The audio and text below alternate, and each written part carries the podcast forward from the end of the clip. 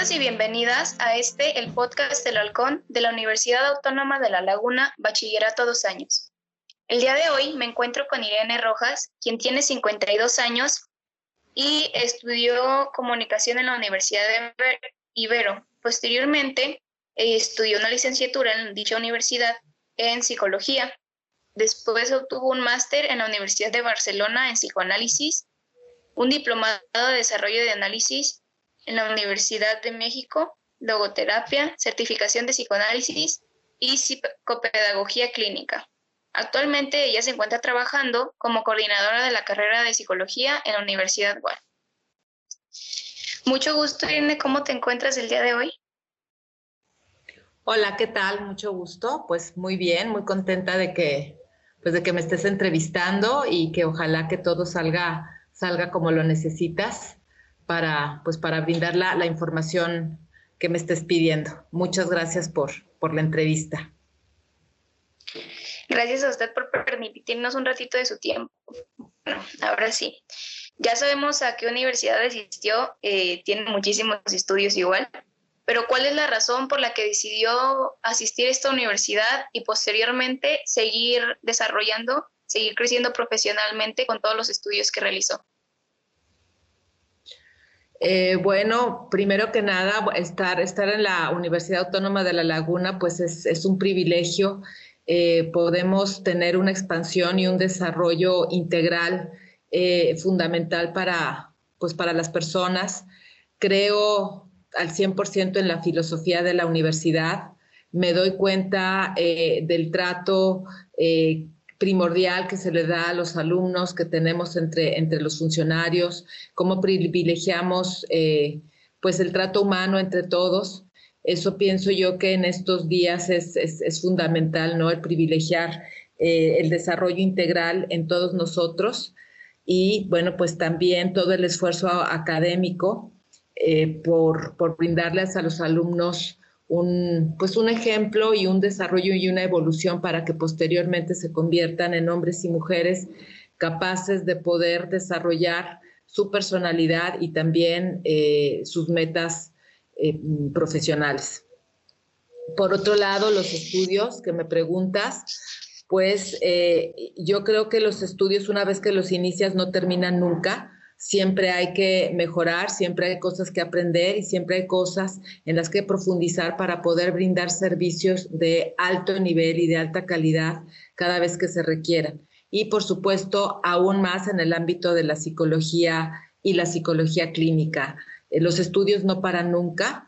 Eh, las diversas problemáticas con las que un ser humano se puede topar siempre van creciendo o son diferentes. Entonces hay que estar capacitados para poder responder eh, y estar a la altura de las exigencias en la resolución de los problemas para que el ser humano pueda entrar en un abanico de, bienestar que le haga siempre estar en movimiento en función del logro de, de, sus metas. Entonces, cada vez que existe la posibilidad de hacer una certificación o de tener un estudio formal, y si no, pues también, aunque no sea formal, siempre estar leyendo y siempre estar preparándose. Yo creo que el motivo es ese, es el desarrollo personal en primer término y este, a la par el desarrollo profesional para poder dar atenciones de, primer nivel, privilegiando siempre la colaboración con, con los pacientes.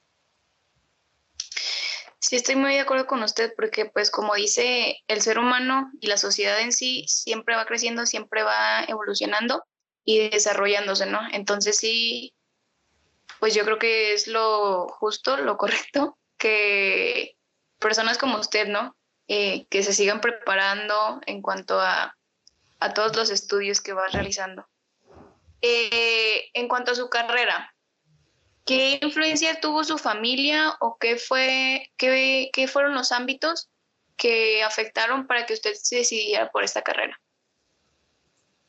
Eh, yo creo que en primer término, eh, las personas elegimos o deberíamos de elegir eh, el estudio de, de, alguna disciplina basado en el autoconocimiento, es decir, para qué soy bueno, qué habilidades tengo y qué me gusta hacer. Yo creo que eso es lo fundamental, el tener, el tener una autoconciencia amplia que nos haga determinar quiénes somos y para qué queremos funcionar o servir en, la vida, ¿no? Eh, y una vez con esto, entonces sí poder hablar del aspecto familiar. Son los papás los que ayudan desde que el hijo está pequeño a veces pensamos que la orientación vocacional es una vez que los jóvenes entran a bachillerato y realidad es que no es así, eso, eso está equivocado. Eh, el camino hacia la orientación vocacional se inicia desde que el niño nace con la observación de los papás. Es decir, desde que el niño está pequeño, si los papás tienen el tiempo de observar a su hijo, se van dando cuenta para qué es bueno. Mira, le gusta mucho pintar, le gusta mucho cantar, eh, es tranquilo, eh, eh, es, hiperactivo, tiene facilidad en el movimiento, le gusta leer. Entonces, los, los papás se van dando cuenta y van encauzando con actividades que el niño puede hacer toda esta exploración de sus habilidades y de sus recursos internos. Finalmente el niño va creciendo y si los papás van orientando esas facilidades que tiene el niño, un día ese niño se convierte en adolescente y le será más fácil saber quién es y le será más fácil elegir una disciplina académica por la cual irse para posteriormente convertirse en un profesional. Eso por un lado, así pueden empezar los papás, ¿no? Colaborando con la observación y con la guía y la estructura hacia los niños chiquitos conforme van creciendo.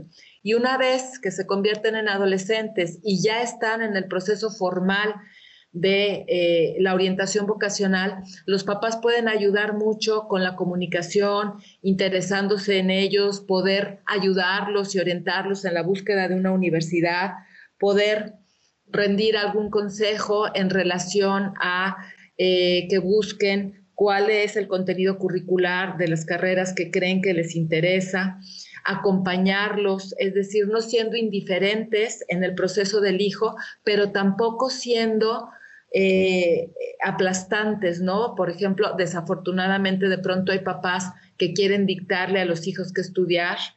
Y, entonces eh, aquí es donde empiezan los problemas. Yo creo que la familia ayuda mucho con el joven que está por elegir una carrera, simple y sencillamente acompañándolo, acompañándolo, escuchándolo y dejando que decida. Y cuando el papá se da cuenta que hay una franca desorientación vocacional, entonces facilitando un proceso externo a la escuela.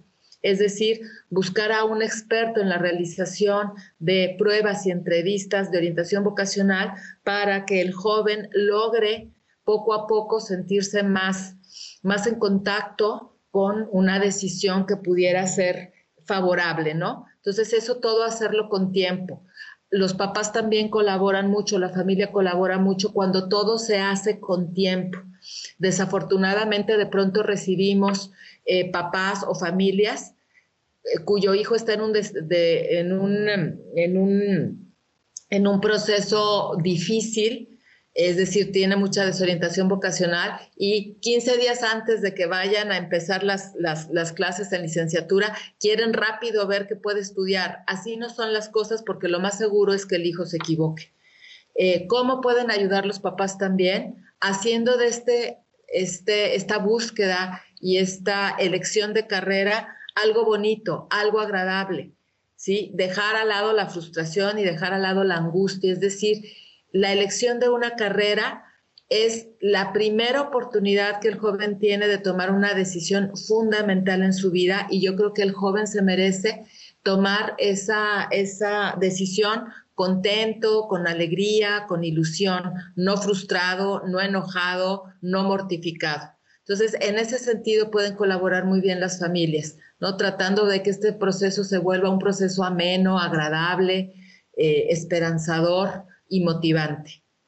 Muchas gracias por compartirnos su punto de vista. Este, pues sí, la verdad es que sí, yo lo digo como alumna, conozco a varios compañeros que, que dicen, pues es que yo quiero irme, no sé, por una carrera de humanidades, pero mi papá, mi mamá quiere que me vaya por ingeniería. Y pues esperemos que quienes nos estén escuchando eh, puedan tomar esto como una retroalimentación buena, quizás enseñárselo a sus papás y que todo este proceso como usted dice, sea pues más o menos para ellos. Ahora enfocándonos más en su tiempo de estudiante, su tiempo mientras cursaba la carrera, ¿cómo fue su vida durante dicho tiempo? Hablando de cómo fue su proceso de inscripción, cómo eran sus horarios, no sé si había becas, eh, las materias, qué eran los gustos y disgustos de, pues, de su carrera. Pues mis estudios universitarios transcurrieron muy agradables. Tuve la fortuna de tener maestros eh, muy preparados, tanto en el aspecto humano como en el aspecto eh, cognitivo y su preparación académica y también su experiencia profesional. En ese sentido, yo me siento profundamente agradecida porque realmente el recorrido o el transcurrir de estos cuatro años fue de una, de una riqueza extraordinaria para mí. Eh, cuando inicié los estudios de licenciatura, pues todo mi proceso de, pues de inscripción pues fue, pues fue, fue adecuado, eh, fue, fue bondadoso, eh, con, mucha, con mucha estructura, entonces verdaderamente no tuve absolutamente ningún, ningún problema en, el proceso inicial para comenzar a estudiar eh, pues la, licenciatura en, psicología. Eh, la universidad me ofreció siempre, bueno, la protección y, y, las, pues la estructura suficiente, la base sólida en cuanto a la currícula en cuanto a todos los servicios que se otorgan en las universidades, creo que fue, creo que fue buena, fue siempre un aliciente eh, contar con servicios adecuados y por servicios me refiero pues a todo el abanico en el área de deportes, en el área del arte y la cultura, en, en la biblioteca. Entonces yo creo que todo esto está a la altura del desarrollo interdisciplinario de un, de un, de un estudiante, ¿no? Con toda esa riqueza que se puede, que se puede presentar también a nivel de, de cultura. En relación a las materias, parte de la orientación vocacional de cualquier persona, si está bien orientado, la gran mayoría de las materias que se llevan son de contenido que a la persona le agradan. Entiendo que si hay algún escaso porcentaje de materias que no son muy de la preferencia, eso es normal. Generalmente vemos que cuando una persona está bien orientada vocacionalmente y elige una carrera afín a lo que necesita, eh, más o menos el 90% de la currícula que se lleva a lo largo de la carrera es del placer y de la felicidad y de la factibilidad de estudio de la, del, estudiante. Quizá haya un 10%, un 7% de materias que no son tanto de agrado o no son tanto de interés, pero se llevan de manera con un convencimiento de que forman parte de la currícula porque son de importancia y entonces eh, se, estudian con, eh, con, con agrado. Eh, parte de los estudios en, psicología en la universidad que me fascinaron, que me encantaron, es que de lleno empezamos desde primer semestre viendo cuestiones de la carrera. De pronto hay, hay carreras que llevan mucho tronco común y hay por, después de dos años apenas están empezando a ver cuestiones que tienen que ver con la carrera. Acá en psicología desde el día uno este, todas las materias van encausadas al, aprendizaje y a los conocimientos de, la carrera.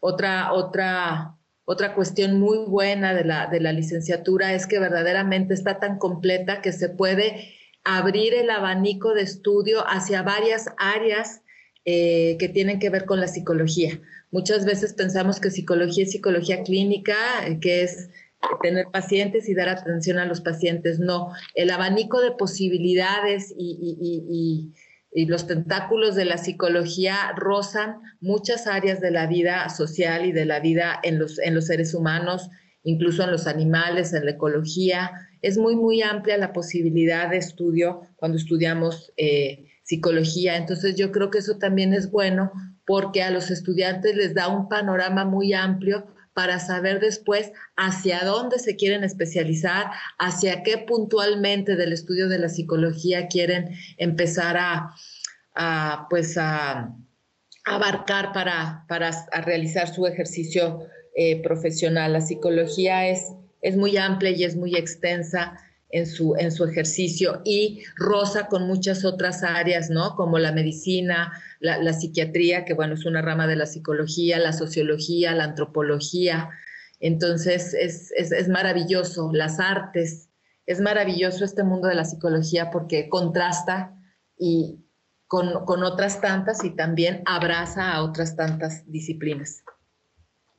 Bueno, aquí ya como usted nos acaba de mencionar, este, pues hay una rama muy extensa para esta carrera y, pues lo podemos notar por, por supuesto de trabajo, ¿no? Pero usted, ¿qué aspectos considera de su educación que la prepararon para el puesto en donde se encuentra ahorita? Eh, bueno, aquí, eh, eh, pues, son, bueno, aquí las respuestas pueden ser muchas. El, el, puesto que yo tengo en la universidad son dos. Es la licenciatura en psicología, la coordinación y también soy coordinadora general de psicopedagogía. Entonces, pues ahí las respuestas pueden ser, pueden ser dos.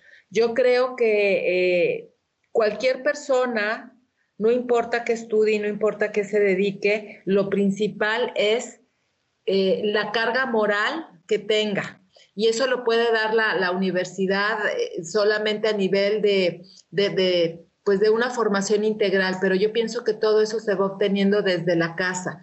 Es decir, eh, el sentido de la responsabilidad, el sentido del compromiso, el sentido de la motivación hacia lo que uno hace, el sentido del amor y el respeto al prójimo. Esas ya son cargas que uno trae más allá de los estudios que uno tenga. Por eso es bien importante cultivarse, no nada más estudiando una, una carrera, cultivarse eh, leyendo, escuchando música, participando en eventos de diferentes temas o índoles para formar nuestra personalidad y formar nuestros criterios. Entonces yo creo que esa sería una gran, una, una primera respuesta, ¿no? Que cuando uno comienza a trabajar y es bueno en lo que hace, tiene que ver con el desarrollo de la personalidad del individuo antes que el estudio o el ejercicio de la profesión. Y si ahora nos vamos a la profesión, pues la psicología me ha servido muchísimo para poder tener un buen nivel académico en la, en la, licenciatura en psicología. Es decir, pues eh, conoces gente, conoces psicólogos clínicos, conoces eh, psicólogos industriales, eh, psicólogos con varias especialidades que finalmente puedes invitar para que formen parte de la planta docente de la universidad. Entonces, mis estudios en psicología me dieron la oportunidad de tener contacto con diferentes personas que tienen mucha riqueza y que hoy forman parte de la planta docente. Eh, otra, otra posibilidad que me ha dado la psicología en este trabajo es que justamente pues, se pueden mantener vigentes los programas y, los, y las materias en psicología por el conocimiento que tengo de ello, ¿no? Entonces, eh, se hace un, un, grupo de personas que pueden colaborar también en el desarrollo de, de, o en la transformación de nuevos programas para que siempre la carrera esté actualizada. Entonces, eh, también otra cosa que me ha dado la psicología es la capacidad de, llevarme bien con los alumnos. Eh, me llevo bien, los escucho, si tienen algún problema, platicamos, si tienen necesidad de llorar, van a la oficina y se expresan.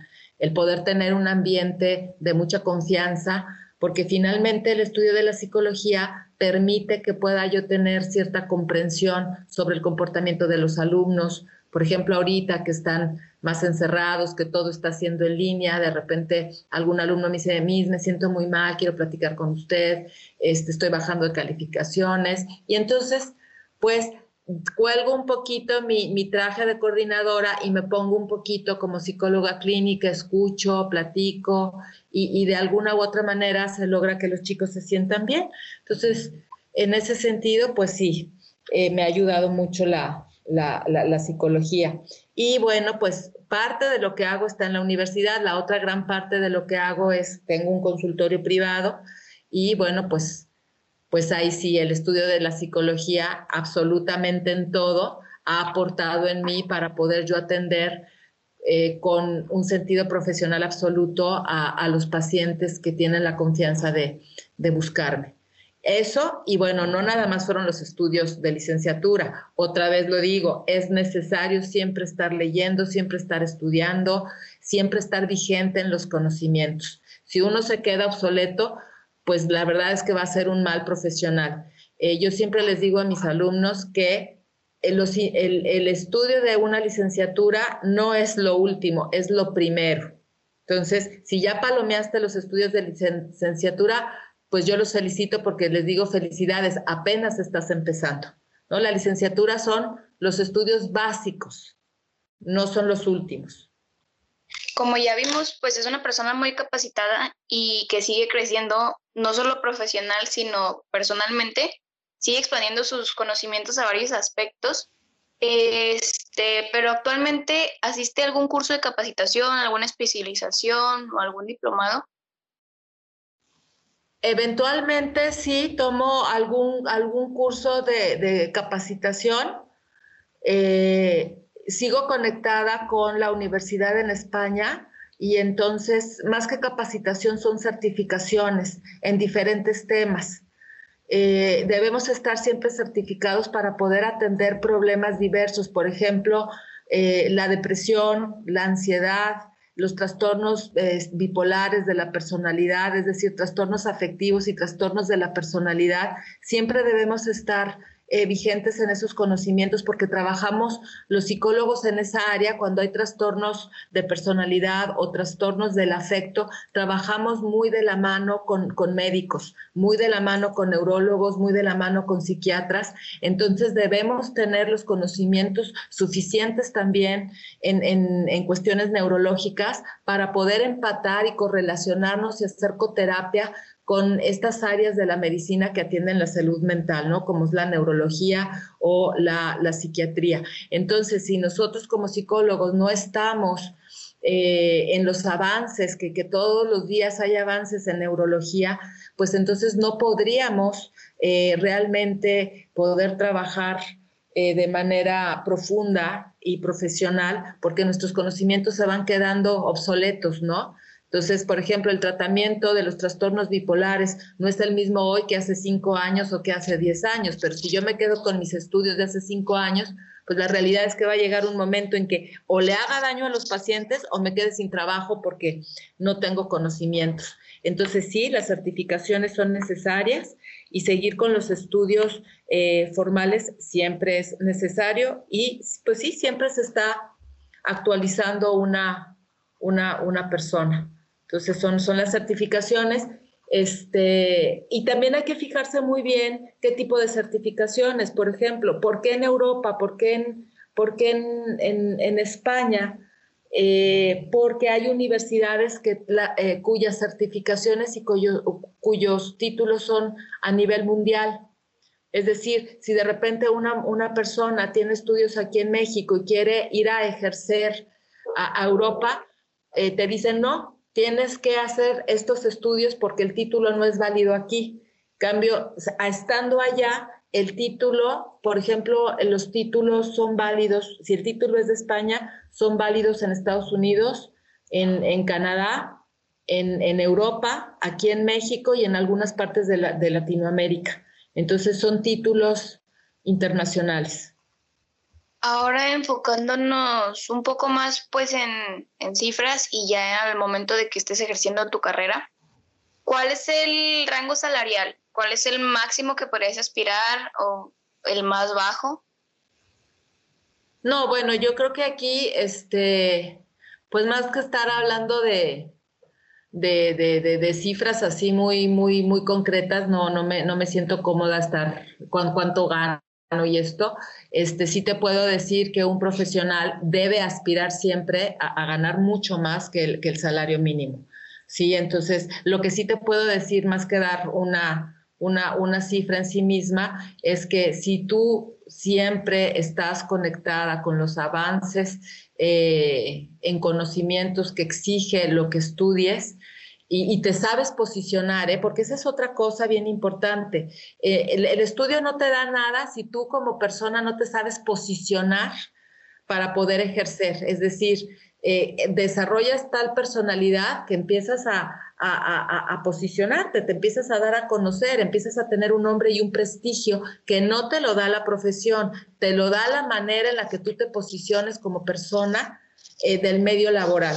Entonces, pues efectivamente puedes llegar a tener un éxito eh, económico suficiente y más que suficiente para tener una calidad de vida alta, alta. Pero, insisto, esto no te lo da el ejercicio de la, de la profesión per se, te lo da en la capacidad tú como individuo de cómo te vas a posicionar para lograr ese objetivo, ¿sí? De repente veo a dos personas, ¿no? Las dos personas estudiaron lo mismo, las dos personas fueron excelentes alumnos y una de las personas tiene eh, eh, éxito profesional, tiene logros, logros, gana buen dinero, tiene prestigio, eh, lo contratan en un lugar, lo contratan en otro, es una persona muy ocupada. Y la otra persona resulta que no tiene desarrollo profesional, que se quedó como empleado nada más, ganando un salario poquito, no evolucionó. Y entonces tú dices, ay, pero ¿por qué si las dos personas estudiaron lo mismo y eran muy buenas alumnas? La respuesta está en la personalidad de una y la personalidad del otro. Entonces, a lo mejor el otro se quedó chiquito, el otro tuvo miedo, el otro le faltó motivación y la otra persona estuvo echada para adelante. Le dijeron no, dijo, ¿cómo no? Sí, inventó una cosa, hizo otra cosa, se movió por acá, por acá, por acá y va creciendo. Entonces, la respuesta es esta, la personalidad. Y entonces tú te puedes mm, este, verdaderamente este, eh, ganar lo suficiente para tener una muy, muy buena vida. Y también entendiendo otra cosa, siempre hay topes. En el ejercicio de, la profesión, estoy hablando de psicología, en psicología clínica, por ejemplo, hay, hay, hay tabuladores. Yo no puedo cobrar una sesión más de tanto porque me salgo del tabulador de, de, lo que se cobra aquí en la región. O sea, hay que, hay, que, hay que observar los tabuladores. Por ejemplo, la psicoterapia aquí en Torreón no puedo cobrar más de tanto, pero si me voy a la Ciudad de México puedo cobrar hasta el triple. ¿Por qué? Porque el tabulador de México es más alto. Entonces también hay que, hay que checar esto, ¿verdad? Uno no puede cobrar nada más así porque se le dio la gana. Tenemos que fijarnos en esos tabuladores, como en todos los bienes y todos los servicios, ¿no? Hay, hay un tope de mínimos y máximos que se pueden cobrar. Lo que sí te puedo decir es que si estoy yo en, el, en, pues en lo máximo de lo que se puede llegar a, a, cobrar o, o, adquirir. Y eso depende otra vez de tu prestigio y de la evolución que vayas teniendo en el ejercicio de tu profesión. El dinero viene solo. Yo creo que aquí el punto no es fijarse en cuánto voy a ganar. El punto aquí es de qué tanta calidad son los servicios que yo voy a ofrecer. Eso es lo fundamental. El dinero viene después y llega solo. Yo creo que no hay que preocuparse por eso, hay que preocuparse por ser extraordinarios profesionistas, extraordinarios seres humanos y con esas dos bases el dinero va a llegar. Muy bien, ahora moviéndonos un poquito de las preguntas enfocadas a la carrera, este, hay muchas personas que no, no definen bien sus objetivos personales. ¿Qué es lo que pueden hacer ellos? Ok, Ah, bueno, aquí depende de dos cosas. Uno es en qué momento de los estudios de la carrera estás. Por ejemplo, cuando entran a primer semestre o están en segundo o hasta tercer, cuarto semestre todavía, no definen bien porque todavía están conociendo todo el abanico de posibilidades que les ofrece la carrera. Entonces es, es, natural que estando en los primeros cuatro años de la licenciatura, los cuatro primeros semestres de la licenciatura, todavía no tengan muy claro hacia dónde se van a ir. Luego, es esperable que ya al final de la carrera, por ahí de séptimo, octavo semestre, tengan una, una visión ya mucho más clara de qué es lo que les gustaría ejercer o por dónde se quieren se quieren ir. Generalmente los estudios de, de, cualquier licenciatura te ofrecen muchas posibilidades de enfoque y de desarrollo profesional. Decir, en las ingenierías, pues el abanico de posibilidades de lo que puedes hacer es enorme, igual en todo lo que tiene que ver con las licenciaturas del área de las humanidades o de las áreas administrativas.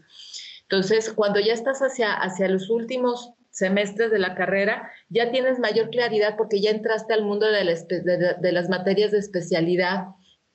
Entonces dices, ah, yo me quiero dedicar a la psicología clínica. No, yo me quiero dedicar a la psicología industrial. No, yo me quiero dedicar a la psicología del deporte.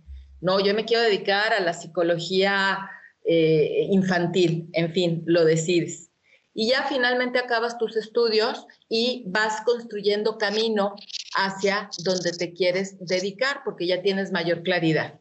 Bueno, sin embargo, hay jóvenes, jóvenes que ya es esperable que tengan un objetivo, que ya es esperable que tengan más o menos para dónde moverse y resulta que no lo tienen.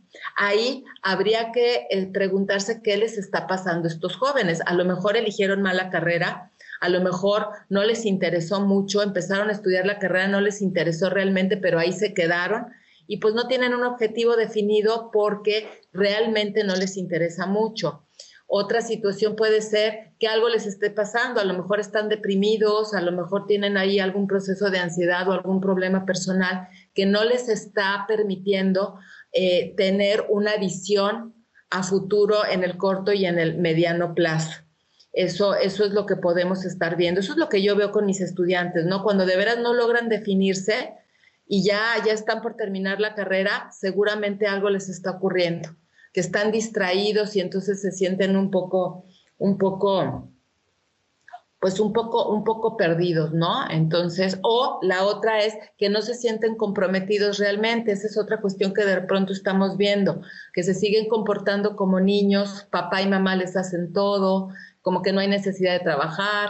Entonces, no están comprometidos con su desarrollo personal. A lo mejor sí les gustó la carrera, pero hay una inmadurez psicoafectiva es decir, siguen siendo adolescentes, se siguen comportando como niños y no, no hay una madurez hacia la adultez. Entonces no hay un compromiso de vida consigo mismos y también hay que ayudarlos y muchas veces con un proceso psicoterapéutico salen adelante, ¿no? Entonces, pues la respuesta que a la pregunta que tú me haces es multifactorial. Eh, pueden haber varias, varias razones por las cuales un, un, chico no encuentra o no determina bien sus, sus objetivos.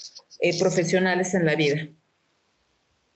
Muy bien, este, ahora digo, porque también puede pasar, ¿no? A veces nos sentimos estancados. Es como, sigo trabajando, pero parece que jamás consigo llegar a ninguna parte. ¿Cómo pueden hacer los estudiantes para alejarse de ese punto muerto y salir adelante?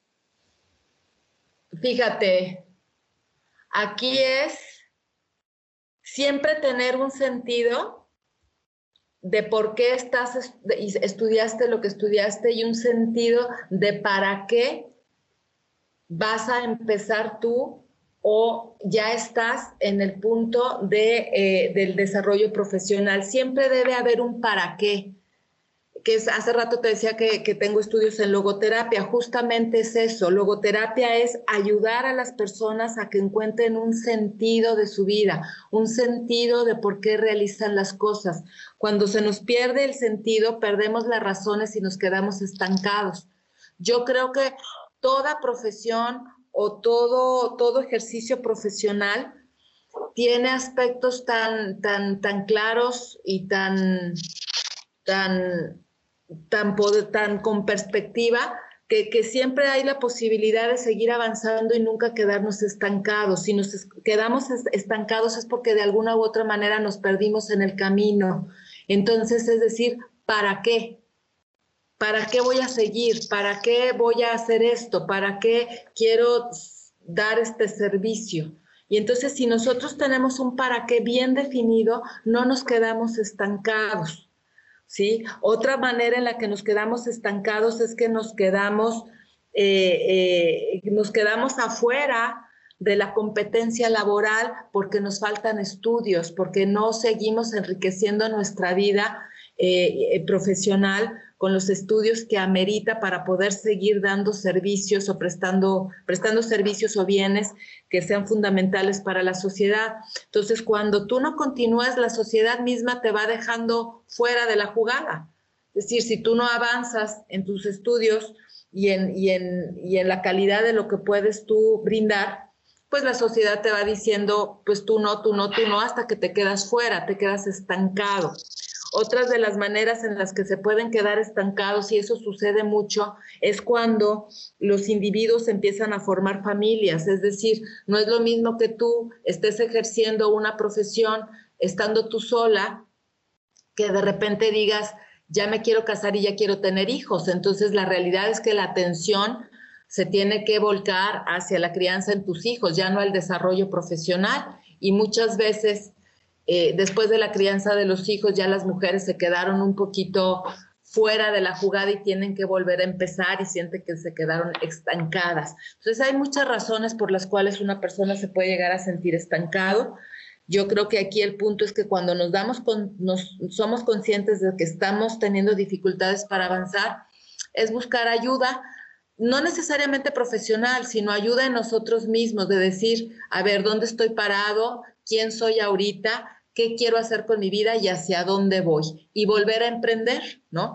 Hay veces que nos quedamos estancados porque a lo mejor nos enfermamos, tuvimos una enfermedad y durante un año o dos años no pudimos trabajar y nos quedamos fuera de la jugada, entonces es volver a aparentemente iniciar. Pues, ¿Qué les diría yo? Pues eso, que cuando sientan que su vida se está quedando estancada, busquen los motivos, que los llevaron a estancarse y después busquen un sentido nuevo por el cual volver a surgir y volver a avanzar. Como último punto, ¿hay algún consejo que quiera darle a quienes nos están escuchando? Pues nada más, si los que nos están escuchando son, son jóvenes de tu edad, es tómense en serio la elección de carrera, y por en, en serio no me refiero a que se asusten y a que estén mortificados y no, no, no. En serio me refiero a que tómenlo como algo que es fundamental en su vida, que les puede dar una riqueza extraordinaria, les puede dar la manera de poder transformar sus vidas en el ejercicio de una profesión que les sea sumamente placentera y agradable eh, no tengan miedo de elegir una carrera. Si están teniendo dificultades para elegirlo, platíquenlo con sus papás y reciban la ayuda profesional necesaria en un proceso de, en un proceso vocacional serio. No basta el proceso de orientación vocacional que hacemos en las escuelas. Cuando hay dificultades vocacionales, hace falta acudir a un especialista externo. Entonces, háganlo eh, es, el, empezar los estudios profesionales, yo creo que es una de las primeras señales de que el joven adolescente se está empezando a convertir en un verdadero adulto. Y si los papás me están escuchando, colaboremos con nuestros hijos para que el proceso vocacional y de elección de carrera sea un proceso que se vive en familia con armonía, con, gusto, con placer y con mucho orgullo como papás de saber que hicimos lo mejor que podemos hacer por, por nuestros hijos. Entonces, bueno, pues eso sería lo que les dijera. También les podría decir, tengan paciencia, esto de la pandemia en algún momento va a pasar. Eh, yo sé que ahorita se están viviendo momentos muy complicados, sobre todo ustedes que les quitaron de tajo la capacidad de socializar, pero todo poco a poco va a volver a una a una normalidad, entre comillas. Entonces, sigamos adelante y también les quiero decir, hay jóvenes que al salir de la preparatoria se quieren dar su año sabático. No lo hagan, no lo hagan porque en lugar de generar bienestar, genera malestar. Eso lo hemos visto mucho. Hay que continuar con la carrerita de seguir estudiando. Son cuatro años más y yo creo que en la edad en la que están ustedes, tiene la energía suficiente para continuar con sus estudios. Eso del año sabático se puso de moda, pero realmente hace más mal que bien. Entonces, sigan adelante y bueno, pues estamos a las órdenes si hay que colaborar en algo. Y bueno, pues muchas gracias por la entrevista. Me gustó mucho platicar contigo. Eh, eh, Paola, muchas gracias. Y gracias a todos y cuídense mucho. Muchas gracias a usted, Irene, por prestarnos nuestro tiempo. La verdad también a mí me gustó mucho entrevistarla. Este, y pues se siente bien, ¿no? Platicar con alguien que, que te puede dar muchos puntos de vista y pues que, que aparte de todo abarca un espectro muy amplio dentro de su carrera. Eh, a mí también me gustaría dejarles un pequeño mensaje, viéndolo yo, ¿no? Como la perspectiva, la perspectiva, perdón, de estudiante también todos somos seres diferentes, este, aun siendo la misma raza, porque yo sé que muchas veces nos comparamos con los demás. Eh, no vamos creciendo de la misma forma, somos de cierta forma pues como las plantitas, ¿no? Algunas crecen en luz, otras crecen en sombra, otras necesitan más agua, otras menos. Este, de diferentes tamaños, formas y colores. Y por eso yo creo que debemos dejar de compararnos con nuestros compañeros de calificación perfecta o, por ejemplo, los que son más los que están más atraídos por el deporte, los que tienen el cuerpo más marcado, más tonificado, todos rendimos batallas diferentes y pues yo quiero decirle a los estudiantes que nos estén escuchando que ustedes están logrando mucho día a día por el hecho de seguir aquí, de seguir echándole ganas a la escuela, de seguir estudiando, de seguir avanzando. Y, pues sí se vienen tiempos difíciles para nosotros, en especial porque vamos a, eh, a escoger carrera, ¿no? Que no es algo fácil, como ya dijo como ya dijo Irene, pero pues no hay que olvidar que no estamos solos, hay gente dispuesta a escucharnos y tampoco hay que castigarnos por nuestros errores, porque a fin de cuentas se aprende más del fracaso que del éxito. Digo, no hay que buscar el fracaso siempre, pero no hay que castigarnos cuando cometemos un error. Y no hay que olvidar que somos seres únicos y merecemos perdonarnos y sanar.